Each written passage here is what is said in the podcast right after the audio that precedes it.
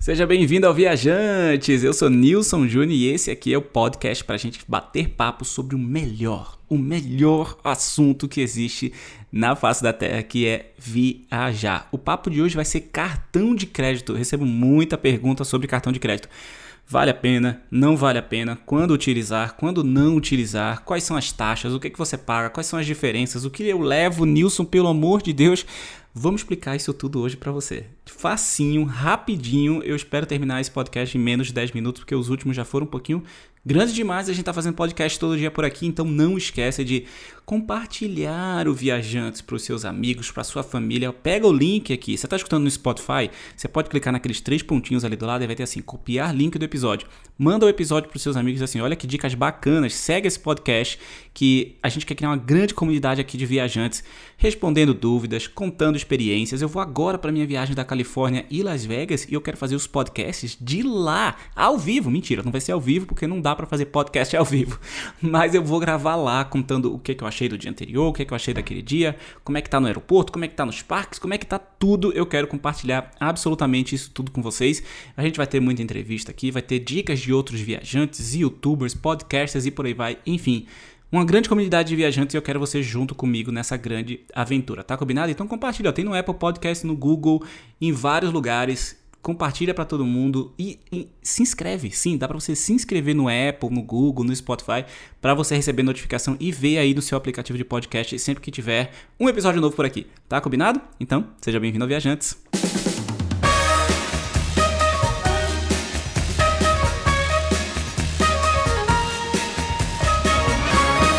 Cartão de crédito no exterior é meio complicado para quem nunca viajou e mesmo para quem já viajou várias vezes pode ficar na dúvida: será que vale a pena? Será que não vale a pena? Será que eu levo? Será que eu não levo? No geral, eu já vou dar aqui a dica nos primeiros dois minutos: não use, mas leve. Essa é a minha dica. Cartão de crédito no exterior é, é um mal necessário, vamos dizer assim, mas sempre que você puder evitar o uso do cartão de crédito no exterior, faça isso, não use. É, e aí eu vou explicar. O primeiro ponto, é claro, do, do, grande problema do cartão de crédito é o IOF. Você paga uma taxa que hoje no Brasil é de 6,38% é, de um imposto que não existe no exterior. Então vamos lá, se uma coisa custou, e a gente não está falando da taxa que você paga lá para comprar alguma coisa nos Estados Unidos, por exemplo, se uma Coca-Cola é um dólar, você vai pagar um dólar e 60 centavos por causa da taxa. Não é isso. Além dessa taxa dos Estados Unidos, que é um imposto ali de, de comércio normal, você vai botar esses 1,60 no seu cartão, ainda vai ser acrescido 6,38% de IOF no Brasil. Caso você compre, por exemplo, com um cartão pré-pago ou com cash, com dinheiro vivo, você obviamente não vai pagar esses 6,38%. Existe uma taxa hoje no Brasil que eu acho que é de 1 ponto alguma coisa para troca de dinheiro vivo, que é muito menor, obviamente. E aí o segundo ponto também é, é perde bastante para o dinheiro vivo que é a conversão. O que, é que acontece? Hoje, o Banco Central já autorizou que os cartões de crédito utilizem o, dó, o câmbio do dia da compra. Mas apenas a Caixa Econômica Federal está fazendo uso desse serviço hoje, que eu saiba. Pode ser que outros bancos façam, então consulte o seu banco quando você escutar isso aqui. Mas os grandes bancos, Banco do Brasil, Bradesco, Itaú e Santander, pelo menos do meu conhecimento, não estão fazendo. E o que é que isso muda na sua viagem? É o seguinte. Você foi hoje lá para Miami, você fez 100 dólares de compra e o dólar hoje está 3 dólares, digamos assim. 3 reais. Então, teoricamente, você pagaria 300 reais quando você voltasse para o Brasil e fosse pagar a fatura do seu cartão. Só que esses bancos que não usam a cotação de câmbio do dia, eles estão usando a cotação de câmbio do dia do pagamento da fatura do cartão. Então você foi lá, comprou os 100 dólares, estava 3 dólares, estava 3 reais no dia, você botou aqueles 300 reais na sua cabeça, só que você voltou para sua viagem daqui a 10 dias, a sua fatura só vence daqui a 20 dias.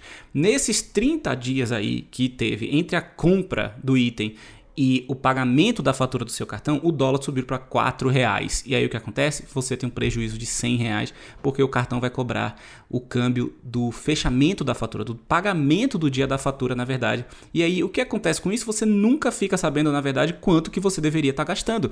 E a gente está usando aqui um exemplo de 100 reais de diferença, mas imagina numa viagem gigante em que os custos podem ser estratosféricos, dependendo do que você comprar. Já imaginou? Então você vai lá comprar um iPhone, você achou que ia pagar 3 mil reais e quando você chega chega em casa, tá lá a fatura no valor de 4 mil reais, porque o dólar aumentou pra caramba. Então, assim, Não compensa usar cartão de crédito em momento nenhum no exterior para fazer compras, ainda mais se forem compras grandes. Nesse caso, sempre, sempre, sempre utilize dinheiro vivo. Já leve o dinheiro, seja dólar, seja euro, seja libra esterlina, seja a moeda da Indonésia, do Japão, enfim. Leve sempre dinheiro. É o jeito que você vai mais economizar, com certeza, na viagem, é levar dinheiro. E Nilson, e o, o cartão pré-pago? Ele está ali no meio. As, tari as, as, taxas dele de câmbio não são as melhores, mas você não paga o IOF. E tem algumas vantagens, como por exemplo, claro, se você perder o cartão, você pode pedir um outro em qualquer lugar do mundo em até 24 horas, 48 horas no máximo. Eles mandam outro cartão com o seu saldo. Você pode ver o seu saldo pelo aplicativo do celular. Isso é muito bacana, né, para você saber quanto dinheiro você ainda tem. Se acabar o seu dinheiro, então, por exemplo, você mandou o seu filho de intercâmbio, acabou o dinheiro, você pode depositar mais dinheiro para ele do Brasil e o dinheiro cai lá em até 24 horas. Isso é uma vantagem gigante. Por exemplo, o seu filho vai fazer seis meses de intercâmbio. Você não quer mandar seis meses de dinheiro de uma vez? Não tem problema. Com um cartão pré-pago, você pode ir mês a mês depositando ali o dinheiro que ele precisa para pagar as coisas dele durante o intercâmbio. E em viagens também, às vezes eu já viajei com muita gente que acabou o dinheiro, pediu lá para um parente depositar uma grana ou a pessoa mesmo foi lá online, fez uma transferência para a casa de câmbio, a casa de câmbio botou mais dinheiro no cartão pré-pago. Então ele é um misto ali porque ele tem segurança, né? É, e, e, você pode continuar fazendo compra no cartão, não precisa ficar carregando dinheiro o tempo todo. Mas ele não vai ser a opção mais barata como o dinheiro é. Agora, existem algumas opções em que o cartão de crédito ou é obrigatório ou é recomendado, e por isso eu digo sempre muito que você tem que ter um cartão de crédito internacional durante a viagem, mas usá-lo com cuidado, né? Então, a primeira coisa é alugar carro e reservar hotel. A grande maioria das locadoras de carro, grande maioria mesmo, só aceita alugar o carro se você tiver um cartão de crédito para colocar o depósito de segurança. A mesma coisa com hotel. Isso quer dizer que 100% é assim? Não. Algumas companhias, eu sei que a Avis, a Hertz, por exemplo, elas aceitam cartão de débito ou dinheiro, só que você tem que dar uma grana pesada ali para deixar de depósito, às vezes mil, mil e quinhentos dólares eu já ouvi falar, para que você possa alugar o carro. E aí esse dinheiro tá parado lá, né? Porque o cartão de crédito, beleza, ele vai bloquear, mas você tem um limite e tal, e o seu dinheiro em cash você ainda pode usar. Esse não, vai ficar na locadora até você devolver o carro e aí eles vão te devolver. A mesma coisa acontece com hotéis. Então você precisa de um cartão de crédito para o depósito de segurança. Alguns hotéis aceitam que você coloque dinheiro vivo ou cartão de débito, mas vai ter o mesmo problema. Outro problema nos Estados Unidos especificamente é abastecer impostos de gasolina com autoatendimento, né? Então não tem o, o, o, o funcionário ali para passar o seu cartão com a maquininha e por aí vai. Você coloca o cartão dentro do, do, do da, da bomba de gasolina e autoriza ali um certo valor e você tem aquela gasolina ali para colocar no seu carro. E você não pode colocar notas de dinheiro ali. Então, novamente, o cartão de crédito se faz necessário. Nilson, não tenho cartão de crédito de jeito nenhum. Eu vou viajar, vou alugar um carro, já estou ligado no depósito, estou levando dinheiro. Como é que eu faço para abastecer? Sempre que tiver uma loja de conveniência do posto, que a grande maioria tem, muito raramente num posto muito isolado você não vai ter uma loja de conveniência, mas na maioria tem, você pode sim simplesmente é, ir dentro da loja, falar o número da bomba de gasolina e, e dar o dinheiro lá, botar lá 50 dólares na bomba número 1. E aí ele vai liberar a bomba e você pode abastecer. Mas com o cartão de crédito fica claro, muito mais simples. E essas são as partes em que o cartão de crédito é meio que obrigatório, mas existem algumas partes em que o cartão de crédito é recomendado. Por exemplo, comprar passagens de trem, principalmente na Europa. Se você deixa para comprar é, lá na hora no, o bilhete, pode acontecer, primeiro, não ter mais a disponibilidade do bilhete do destino que você está querendo ir, e você vai pagar preço cheio. Na maioria das vezes, acho que 100% das vezes, quando você chega para comprar um bilhete lá na, na, bilheteria, você não vai ter desconto nenhum.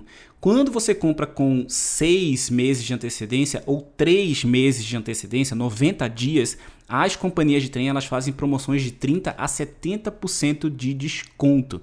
Então assim, você vai pagar o IOF? Vai, mas você está pagando 70, 50, 30% de desconto, então 6,38% do IOF compensa bastante. Além, é claro, da comodidade de você já chegar lá com a sua passagem comprada. A mesma coisa acontece com ingressos é, é, antecipados. Então tem muito ingresso, por exemplo, em Nova York você tem o New York City Pass, em, em, na Europa você tem acesso a museus, em Alemanha o acesso ao castelo de Neuschwanstein por exemplo, se você compra antecipado, você não pega fila, tá entendendo? Então, esses ingressos você tem que comprar com um, dois, três meses de antecedência. O New York City Pass, por exemplo, você pode passar pela fila do Top of the Rock, você pode passar pela fila do Empire State, e isso, é claro, vale muito a pena, né? Então, é claro, você vai pagar ali os 6,38% do IOF, vai, mas não vai pegar fila, e como a gente sempre fala aqui, tempo numa viagem é essencial. Você está gastando a cada segundo que você está ali, você nunca mais vai repetir essa viagem na sua vida, mesmo que você volte para o mesmo destino. Então é claro que você quer aproveitar cada mínimo segundo daquela experiência, então vale a pena. Em algumas situações que você sabe que tem muita fila para uma certa atração, para um museu, para qualquer lugar que você vai, às vezes vale a pena comprar esses ingressos de fura-fila. A última dica que eu quero dar é ativar o seu cartão. Hoje em dia com o Nubank, eu sei que o Bradesco, Itaú, Vá, Caixa, Banco do Brasil, vários, você pode ativar a, a, função internacional do seu cartão pelo aplicativo, pelo site.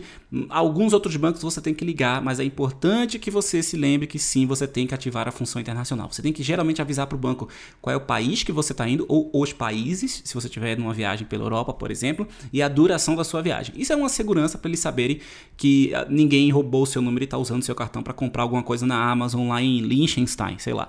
Então você precisa avisar, tô indo para os Estados Unidos de 1 a 10 de março, então eles sabem que durante o dia 1 a 10 de março o seu cartão vai estar nos Estados Unidos e não no Brasil. Também é uma segurança caso alguém tente utilizar o seu cartão de forma fraudulenta no Brasil. Muito importante, não se esqueça.